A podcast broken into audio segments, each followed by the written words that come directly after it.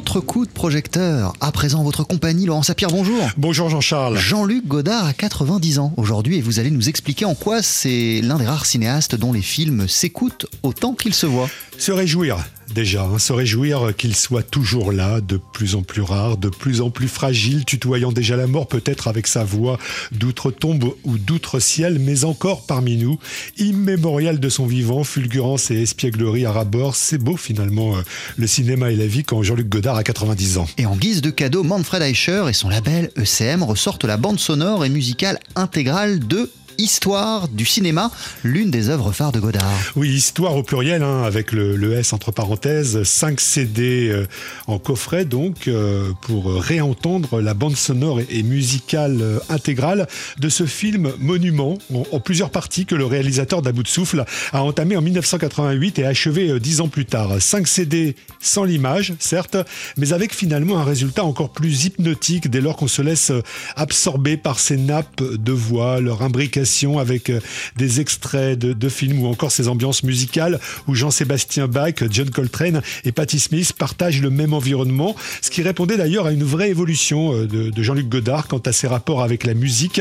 C'est ce que nous explique son biographe Antoine Debec. Je pense que Godard, euh, dans les années premières de son, de son cinéma et de son, et de son activité, hein, dans les années 60 par exemple, avait une sensibilité musicale qu'on a dans les films, hein, qui est une sensibilité qui passe beaucoup par un peu de jazz et beaucoup de, chansons, hein, de, chansons françaises. Et puis au fur et à mesure de, de son évolution, je pense qu'il découvre d'autres euh, univers sonores. Il y a l'univers classique hein, avec, euh, avec euh, notamment Bach et Beethoven. Et puis, d'autre part, il y a cette découverte de cette génération musicale, disons, autour de la génération d'Arvo Part, Keith Jarrett.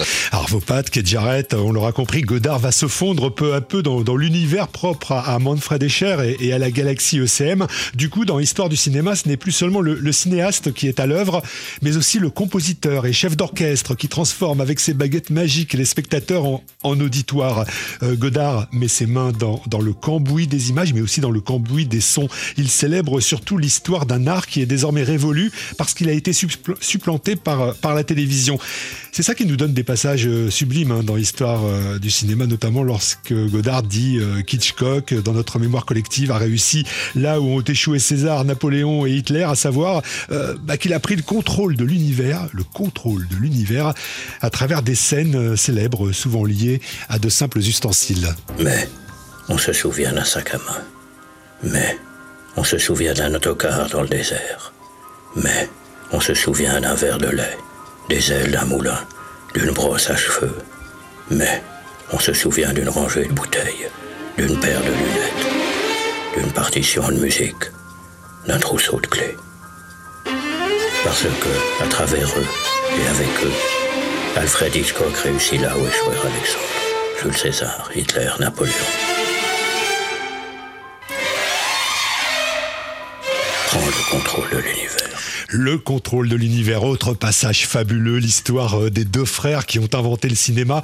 Ils auraient pu s'appeler Abat-jour, mais ils s'appelaient Lumière et ils avaient presque la même bobine. Depuis ce temps-là, il y a toujours deux bobines pour faire du cinéma. Jean-Luc Godard, fidèle à lui-même, 90 ans aujourd'hui, Godard célébré par le label ECM qui ressort le coffret sur la bande sonore intégrale de Histoire du cinéma.